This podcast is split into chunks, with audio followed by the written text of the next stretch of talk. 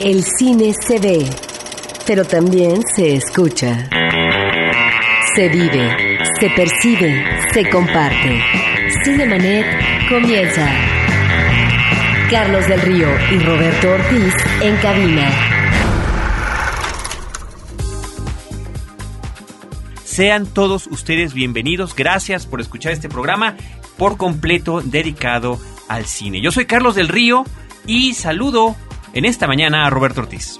Pues uh, una mañana de primavera, Carlos, una mañana que debemos de disfrutar viendo cine, pero antes escuchando Cinemanet por parte del público para que pueda escoger las películas que están en la cartelera comercial, que puede también observar en la cartelera cultural alternativa. Muy bien, y, y por supuesto que estaremos hablando del cine mexicano porque hay más de una película mexicana estrenándose en la cartelera comercial y hablaremos también por ahí de películas que tengan que ver con la primavera a propósito Roberto Ortiz, robándome tu muletilla a propósito de lo que estabas comentando. Y nosotros arrancamos con esto.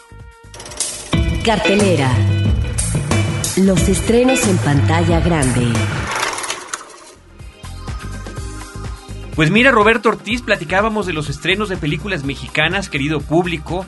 Entre otras está por ahí la cinta Cosas Insignificantes de la directora Andrea Martínez y protagonizada por Bárbara Mori. Pero también se está estrenando Siete Soles, una película que está eh, estelarizada por Gustavo Sánchez Parra y por Evangelina Sosa. La película la dirige Pedro Ultreras. Una película que nos remite a este periplo, este itinerario físico eh, muy grave en términos de lo que enfrenta eh, la gente que atraviesa la frontera del norte del país para ingresar a los Estados Unidos ilegalmente, que es conectada a través de los denominados, denominados polleros. Y entonces la película es eso, es como una serie de personas eh, de diferentes partes. Eh, hay una presencia importante de lo que es eh, parte de una familia, una madre, sus hijos y el esposo que ha conectado a los polleros para que ellos atraviesen la frontera y puedan reunirse de nueva cuenta en Estados Unidos después de mucho tiempo de que estuvieron distanciados porque él se fue. Eh, como anticipación eh, para poder eh, tener un trabajo, enviar dinero a la familia. De esto trata la película, del drama de toda esta gente que sufre situaciones que uno no considera a veces en lo que se refiere a estas notas de los migrantes que atraviesan la frontera. ¿A qué me estoy refiriendo, estimado público? A lo que es tener que padecer el sol, temperaturas muy altas, falta de comida, de agua, enfermedades, riesgos eh, porque puede haber un animal, una víbora, etcétera, o que puedan perderse en pleno desierto. Y los abusos de que son víctimas por parte de los polleros o coyotes o como les queramos llamar a esos personajes que justamente, por cierto, ahí hay un dato interesante, es uno de los personajes principales, el que interpreta a Gustavo Sánchez Parra. Ya sabemos que él es bueno como actor para aparecer malo como antagónico en las películas y digamos que este es un antagónico protagónico. La película decía la dirige Pedro Ultreras, un hombre que por trayectoria eh, formal no es cineasta, sino, a sino hasta esta cinta. Él es un México estadounidense, un mexicano que muy joven viajó y se quedó a vivir en los Estados Unidos y que se ha dedicado a la cuestión del periodismo en diferentes medios, en radio y televisión por allá. A lo largo de su trayectoria, de larga, interesante, eh, que ha tenido como, como periodista, él fue recopilando estas historias. O sea, lo que vemos, a pesar de que está narrado como una ficción, está basado en diversos hechos que él consignó en diferentes momentos de su historia periodística, de su trayectoria profesional y que ahora pasa a esta película. Él, eh, tuvimos una entrevista muy interesante con él, al ratito les vamos a poner un pedacito de lo que nos comenta de todo esto pero eh, realmente lo más allá de, la necesidad de hacer cine me parece que lo de él era una necesidad de contar estas historias particularmente particularmente de estos riesgos, de, de, de, esta terrible situación que viven quienes tratan de cruzar la frontera, pero particularmente por el desierto de Arizona. Sí, eh, me da la impresión de que si bien arranca él como cineasta en la ficción, muy posiblemente o más bien está eh, trasladándose eh, de acuerdo a los proyectos que él tiene a continuación en el documental. Es la realidad abrupta que él observa a partir de eh, sus oh, reportajes que ha hecho en diferentes medios en los Estados Unidos y ahora más adelante creo que está insertado en un proyecto que tiene que ver con otros migrantes, los migrantes que viajan del sureste mexicano, es decir, de Centroamérica que atraviesan la frontera eh, del sur mexicano y que tienen que atravesar eh, cientos de kilómetros para llegar a la frontera norte y poder encontrarse con una situación eh, laboral más favorable en Estados Unidos. Entonces ahí encontramos por lo tanto esa inquietud por parte de un periodista nato que eh, trata de vincularse con el cine a través de la ficción y el documental. El documental en el caso de esta película que apenas está en, periodo de postproducción y ya hablaremos más adelante de ella, lo que tiene que ver con, el, con todo el traslado o, el camino eh, por toda la República Mexicana de estas personas que vienen de Centro y Sudamérica. Esta, la, de Siete Soles, es sobre eh, principalmente mexicanos que están tratando de cruzar hacia el desierto, por el desierto de Arizona hacia los Estados Unidos. Yo lo que sí tengo que comentar, creo que es importante decirlo, Roberto, desde esta perspectiva de programa de, cobertura fílmica, eh, narrativamente no está del todo logrado la película, sin embargo, son esas películas que por el tema tan interesante y la pasión que tiene el propio cineasta por ella, creo que llaman la atención y creo que es una obra que tenemos que ver. Eh, protagonizan, reitero, Gustavo Sánchez Parra y Evangelina Sosa. Evangelina Sosa, que curiosamente este fin de semana está estrenando Roberto Ortiz y querido público dos películas. La segunda de ella se llama El libro de piedra. Es una película de Julio César Estrada. Es un remake eh, de una película de finales de los años 60 de Tabuada. Es una película efectivamente que se filmó en 1968 por parte de Carlos Enrique Taboada, un director muy interesante que eh, dio al cine mexicano algunas de, las películas más interesantes en este campo del suspenso, del terror. Eh, encontramos, por ejemplo, Veneno para las Hadas, Hasta el viento tiene miedo, de la cual ah, recientemente se hizo también un remake. Un director en el cual cineastas actuales, eh, estimado público, están eh, enfocando su interés hacia estas obras que eh, son de las pocas que se han hecho en este terreno genérico y que no debemos olvidar, me parece que es un director solvente, importante, era muy buen artesano y que ahí está la huella, la semilla que da el interés para que cineastas de las nuevas generaciones hagan, en este caso, el remake de la el libro de piedra.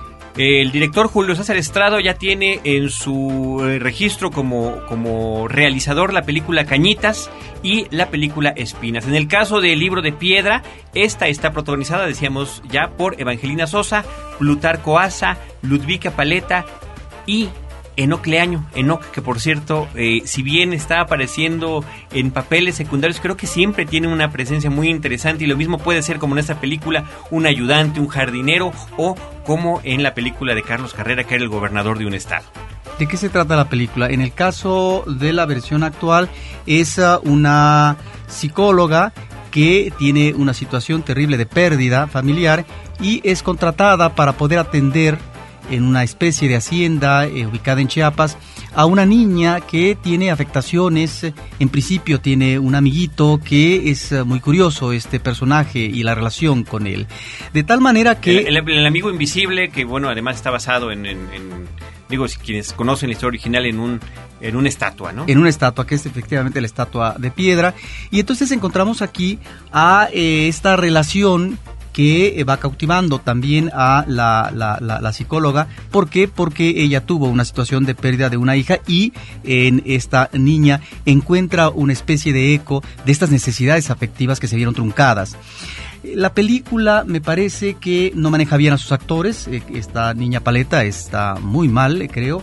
Y la otra cosa es que si bien es una película de terror psicológico que apela precisamente a lo que son estas situaciones de los personajes, eh, problemáticas internas eh, que tienen y que de alguna manera los, uh, las situaciones que vivan están remitiendo a un conflicto real que están viviendo en su existencia actual, me parece que la película abusa en lo que es el, uso de la música.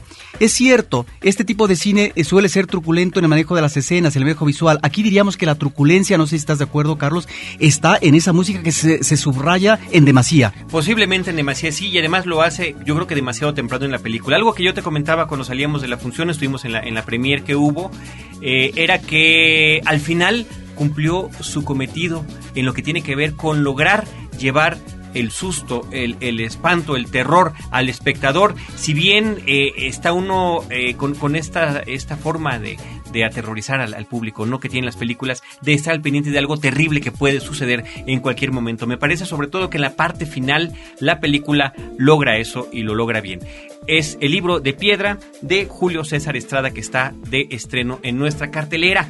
También de terror hay otra película que se está estrenando esta misma semana. Esta se llama Extrañas Apariciones. El título original es de Hunting in Connecticut. El director es Peter Cornwell y está protagonizada por Virginia Madsen y Elías Coteas. Lo curioso, Roberto y querido público, es que eh, también podríamos decir, al menos la premisa básica, elemental, que es una de las grandes premisas del género del horror, está ahí y es compartida con el libro de piedra, que tiene que ver con la cuestión de la casa, la mansión o el hogar que está embrujado. Esta es Extrañas Apariciones de Hunting in Connecticut, el título original. Por otra parte, en lo que tiene que ver con el cine de acción, se está estrenando 12 desafíos, 12 Rounds. A mí me llama la atención el director, sobre todo porque eh, es un director que ha hecho varias películas. Él nació en Finlandia, se llama Rennie Harlin y realmente no está del todo bien con la crítica, no, no siempre se le aplauden sus películas, pero fíjate que en su trayectoria tiene varias cintas de acción interesantes. La principal, por supuesto, y esto es a veces el problema, es que es la más, la más antigua, ¿no? Que no llegan a igualar lo que logran en algún momento. La secuela de Duro de Matar, Duro de Matar 2 de 1990, que me parece una de las mejores secuelas que ha habido, ya ves que dicen que segundas partes siempre son malas. Bueno, eh, después de que eh, la película original de Duro de Matar logró crear prácticamente un subgénero de acción en el que un hombre solo tiene que enfrentarse a una cantidad de terroristas, teníamos que ver cómo iba a volver a pasarle al mismo sujeto algo similar, cómo plantearlo. Y en este caso, lo que los que hicieron el guion de la película lo mezclan muy bien con un cine que ya estaba a la baja para, para principios de los años 90, que era el cine de desastres, particularmente el, cine de desastres aéreos. Las películas de aeropuerto a lo largo de la década de los 70 se fueron desgastando por la repetición o por la constante innovación de ver qué otra cosa iban a hacer con, con, con, los aviones. Finalmente todo llegó a su peor momento con la película del Concorde y después ya vinieron las parodias como la película de ¿Dónde está el piloto? Airplane. Pero bueno, Duro de Matar 2 creo que cumple muy bien. Después en el 93 hizo una película también interesante,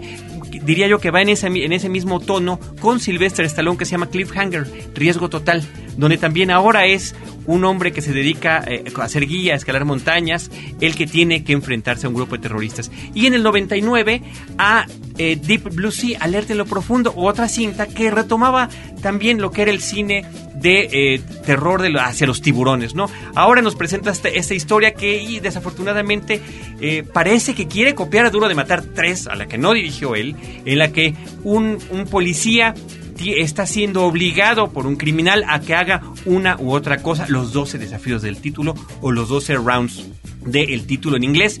Y aquí lo de los rounds se conecta también con el actor protagónico de la película, y digo actor entre comillas, que es John Cena, porque él más bien es un luchador de, lucha libre, pues, que eh, está ya apareciendo en películas. Él eh, anteriormente tuvo otra película como protagónico que se llamaba El Marine. Así que, bueno, con todas estas advertencias, ya saben ustedes lo que puede suceder en 12 desafíos, 12 rounds de Rennie Harlin. Es una de las películas que se está estrenando, reiteramos los nombres de las otras, Extrañas Apariciones, que es The Hunting in Connecticut, y las tres películas mexicanas que entran en cartelera, Cosas Insignificantes, El Libro de Piedra y Siete Soles. Y con respecto a Siete Soles, vamos a escuchar en estos momentos la canción con la que cierra la película en sus créditos finales.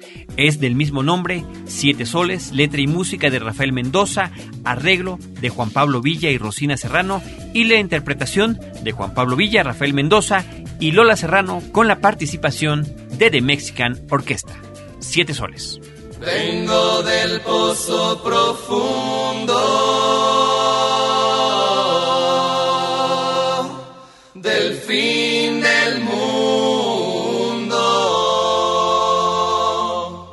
Traigo conmigo el polvo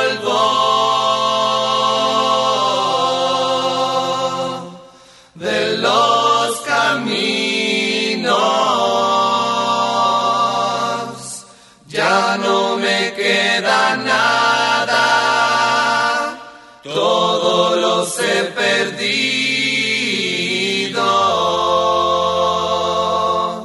Dicen que ahí en el norte está mi destino. Me encandilan los rayos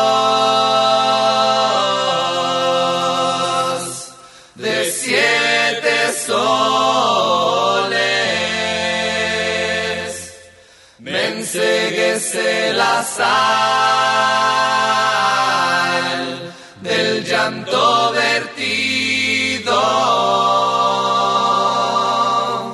Ya nada me detiene, ya me vestí de olvido.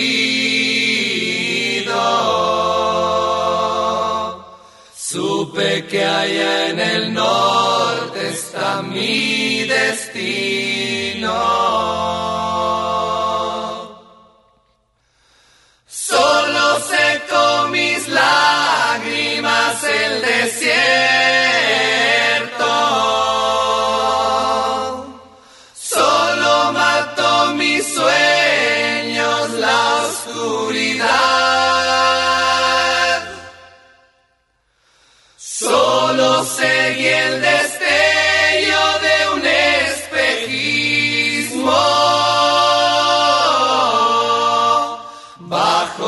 Los siete soles. Caía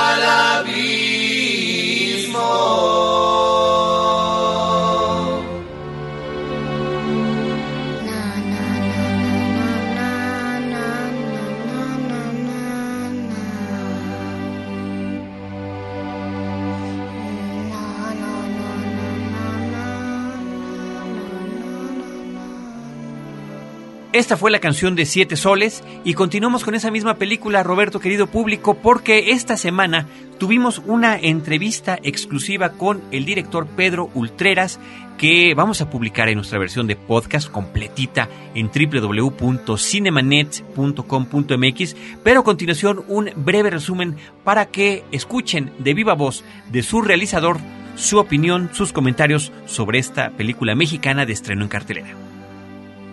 Vengo del pozo profundo. Sí, pues mira, vengo antes que nada de una familia de inmigrantes. Eh, Yo soy el noveno este, y el último en emigrar a Estados Unidos.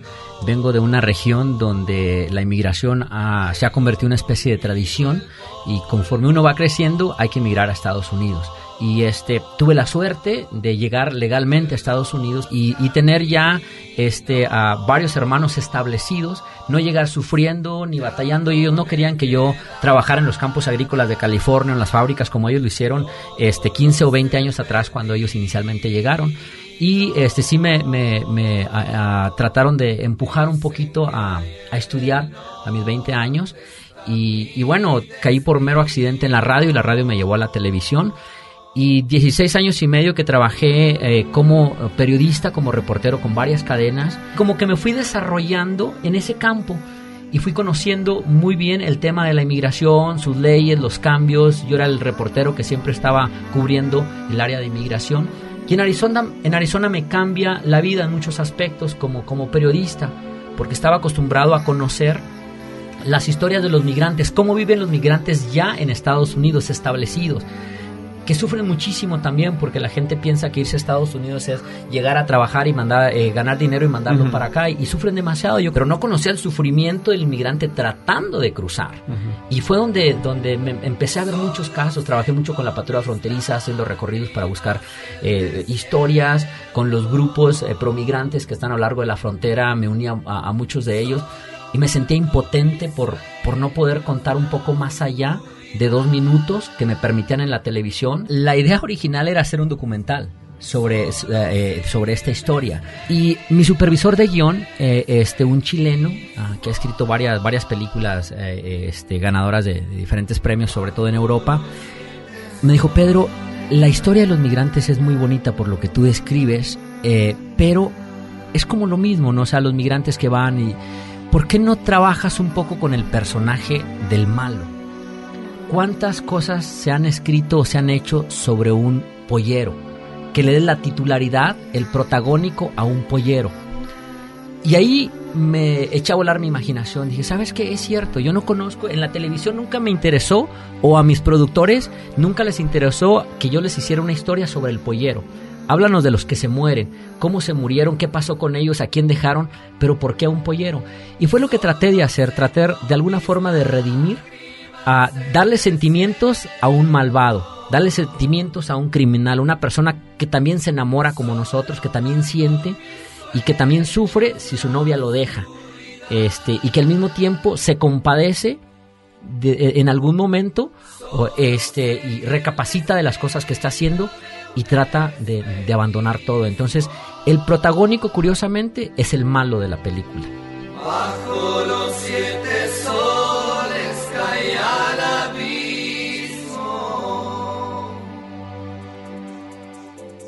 Cinemanet.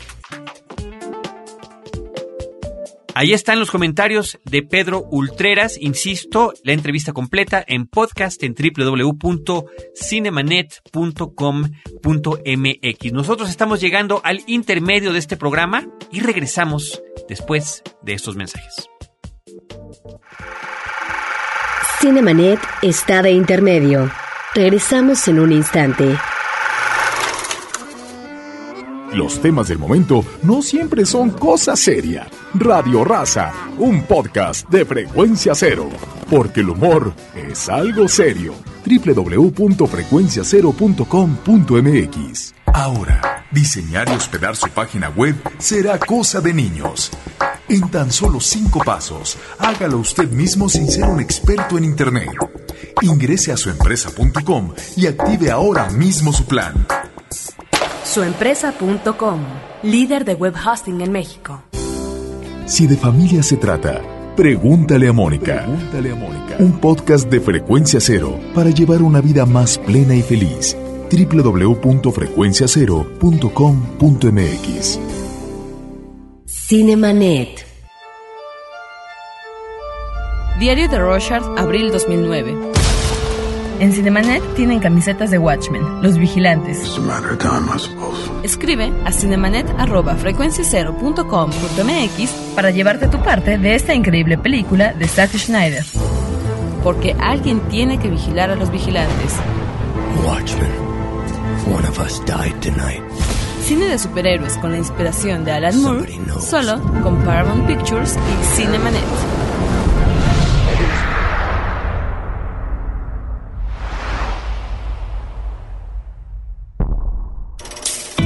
Butaca. Lo mejor de la otra cartelera. ¿Qué es lo que tenemos para recomendar en Butaca?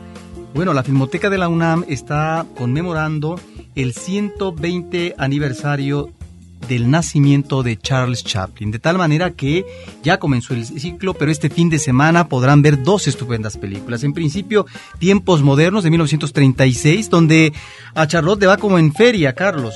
Eh, en principio es uh, un obrero de la industria del acero que se enajena porque entra en esta dinámica de la cadena de montaje, que pierde la razón y hasta lo tienen que eh, pues uh, introducir a un hospital ya cuando se recupera, después eh, participa sin, eh, sin que él sepa que está participando en una manifestación eh, de trabajadores, porque hay, es el problema de eh, digamos, de la Gran Depresión en Estados Unidos.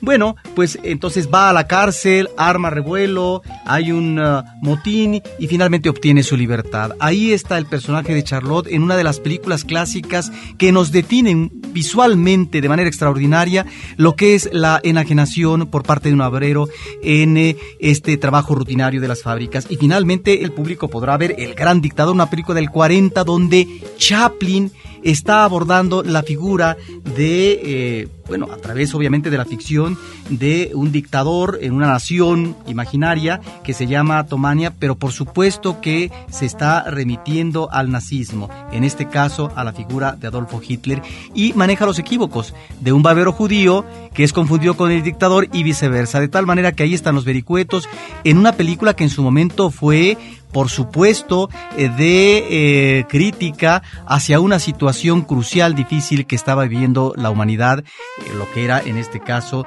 la guerra, la Segunda Guerra el Mundial. inicio, el inicio apenas de la Segunda Guerra Mundial. Es importante que el público que esté interesado en asistir a ver estas películas consulte sus carteleras.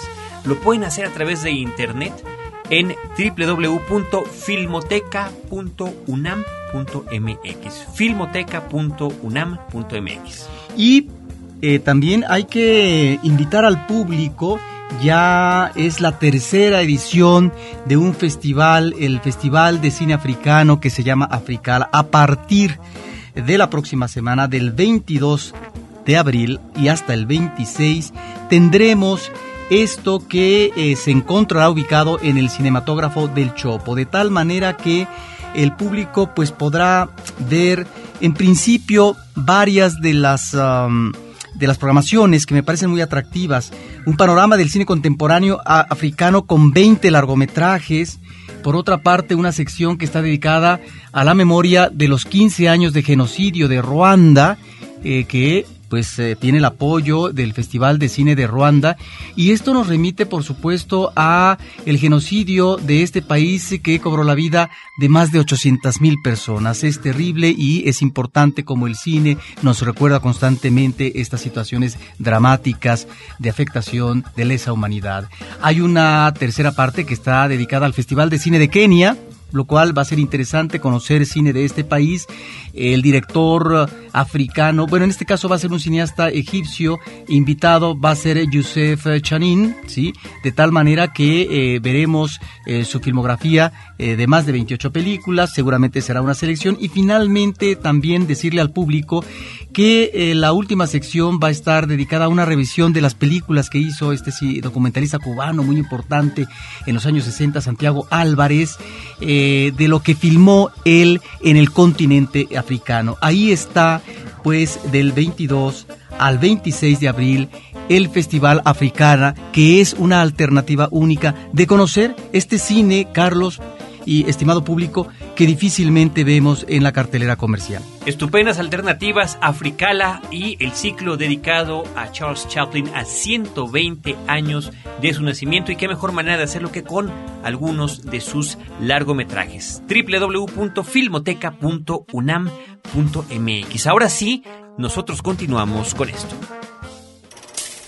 La lista.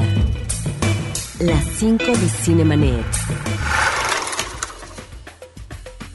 Como anticipábamos al inicio de este programa en esta temporada de inicio de primavera, ¿por qué no hacer una lista, una referencia a cinco películas, estimado Roberto Ortiz, querido público, donde la primavera haya jugado un papel preponderante? Y esta lista va en orden cronológico. ¿Cuál es la número 5, Roberto? Pues ah, empezamos con Bambi, una película del 42 de David Hahn que pertenece a la producción de Walt Disney.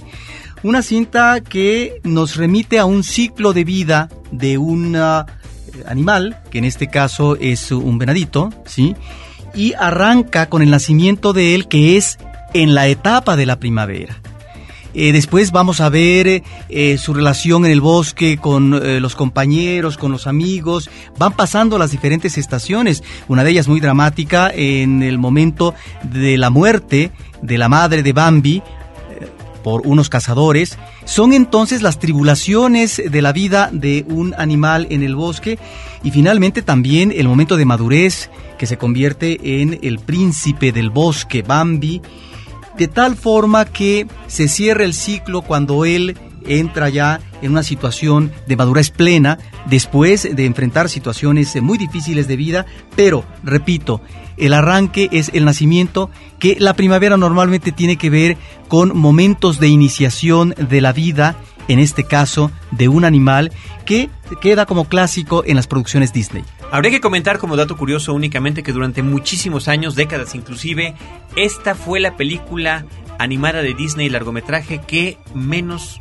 que menos contaba con la presencia del ser humano. La presencia del hombre en esta cinta es únicamente en esa parte que comentabas cuando el cazador eh, mata a la mamá de Bambi, esta situación verdaderamente traumática para muchos niños, eh, y es ahí donde se ve el hombro y el rifle asomándose y cometiendo este asesinato. Es la única presencia, fue hasta el Rey León muchas décadas después, eh, en los noventas, que se dio por primera vez la primera película largometraje de Disney, de la casa Disney, en que no había ningún ser humano por completo. Pero hasta eso, esta había sido la que menos lo había tenido. Un simple dato curioso. Como cuarta película tenemos La primavera de una solterona, una película europea con Vivian Lee y Warren Beatty. Una cinta muy interesante porque efectivamente en... Ah, en el caso de Vivian Lee es una mujer, digamos, otoñal que está eh, pues viviendo en Roma una especie de romance de entusiasmo con un jovencillo guapín que es Warren Beatty, la interpretación de este actor que estaba, digamos, en su momento de juventud, de tal manera que es esta dificultad de una persona en la decadencia el entusiasmo que tiene por una gente joven, que sería precisamente la gran contradicción, sería el rostro primaveral y esta situación inevitable de la vida en tratar de afianzarse en alguien que finalmente ya no le corresponde por la cuestión de la edad. La primavera de una solterona, una de estas películas de Vivian Lee, la legendaria actriz eh, de Lo que el viento se llevó, que pienso en esta cinta de alguna manera por el tipo también de vida que tuvo eh, al final de su existencia, estaba viviendo ya una situación crítica existencial. En el número 3. En el número 13, Cuento de Primavera, una película de Eric Rome de 1990. Es una película eh, que pertenece a, a una tetralogía que él dedica a las estaciones, a las estaciones del año, Ah, la otra es cuento de verano, cuento de otoño, cuento de invierno. Se llama precisamente esta serie Las Cuatro Estaciones. Y en el caso específico de cuento de primavera, llama la atención que nuevamente Eric Romer, que maneja actores en este caso no profesionales, eh, tal es el caso en esta película, bueno, nos remite la historia a un personaje adolescente, una jovencita que está viendo eh, no, con, con no muy buenos ojos quién es. Eh, la nueva relación femenina que va a tener su padre, de tal forma que esto crea, por supuesto, una, una situación tensa y esta ah, competencia que se da a veces en la mirada de una mujer a otra. En el entorno primaveral, ahí está esta presencia juvenil por parte de la hija de un hombre maduro. Cuento de primavera en el número 3, en el número 2. Locura de una primavera. Esta es una película también de 1990 de Louis Mal con Michelle Piccoli y Miu Miu, una actriz que fue muy conocida en esa época.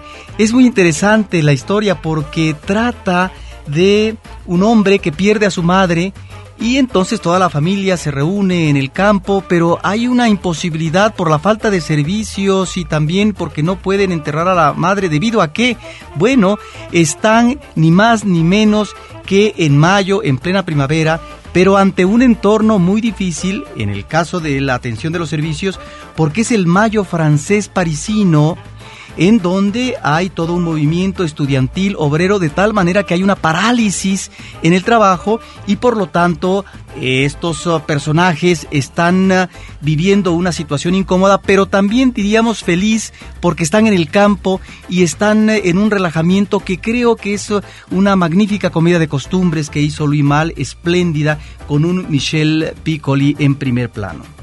Y finalmente el número uno en este estricto orden cronológico que estás llevando, Roberto. La película de 2003 de Kim Ki-duk, Las estaciones de la vida, una película de Corea del Sur coproducida con Alemania. Esta es una película muy interesante porque también son las cuatro estaciones del año en donde vamos a ver los diferentes periodos en la vida de un personaje masculino, desde que es la infancia, que es precisamente la primavera, y después pasa por la juventud, que será el verano, por la madurez, que es el otoño, y finalmente el invierno, que es ya la vejez. Un niño que va a tener una iniciación en lo que es la filosofía eh, budista, de tal forma que va a ser entrenado por parte de un profesor, pero tiene que aprender de que la disciplina ante todo debe estar presente en la vida para lograr eh, ciertos objetivos, ciertos objetivos que van integrando la personalidad de un ser humano. Esta película me parece que es una película muy recomendable y ahí está seguramente en video para que el público la pueda buscar y pueda entretenerse con ella. Pues ahí está la lista de Cinemanet, cinco películas dedicadas a la primavera en orden cronológico, cine internacional además, cine muy diverso, todos con el tema de la primavera en común. En el número uno, Bambi del 42, en el número dos, La primavera de una solterona, The Roman Spring of Mrs. Stone de 1961, Cuento de primavera, Conte de Printemps de Francia de 1990, Locura de una primavera, también de Francia Italia 1990 y finalmente Las estaciones de la vida de Corea del Sur y Alemania del 2003 de Kim Kiduk. El tiempo en Cinemanet está concluyendo en esto lo que es, Roberto y querido público, un fin de semana de estrenos de cine mexicano. Ahí está Cosas Insignificantes, Siete Soles, ahí está la entrevista que tuvimos con Pedro Ultreras, el fragmento que ustedes escucharon, la película El libro de piedra y con eso nos estamos despidiendo. Gracias a todo el equipo que hace posible este programa, el equipo de producción de Cinemanet, el día de hoy encabezado por Abel Cobos, también Paulina Villavicencio y Celeste North. Desde estos micrófonos, un servidor, Carlos del Río y Roberto Ortiz, les agradecemos que nos hayan acompañado y los esperamos, por supuesto, el próximo sábado de 10 a 11 de la mañana en Cinemanet en Horizonte 107.9 FM con cine, cine y más cine. Cinemanet termina por hoy. Más cine en Cinemanet. Frecuencia Cero, Digital Media Network, www.frecuenciacero.com.mx, pioneros del podcast en México.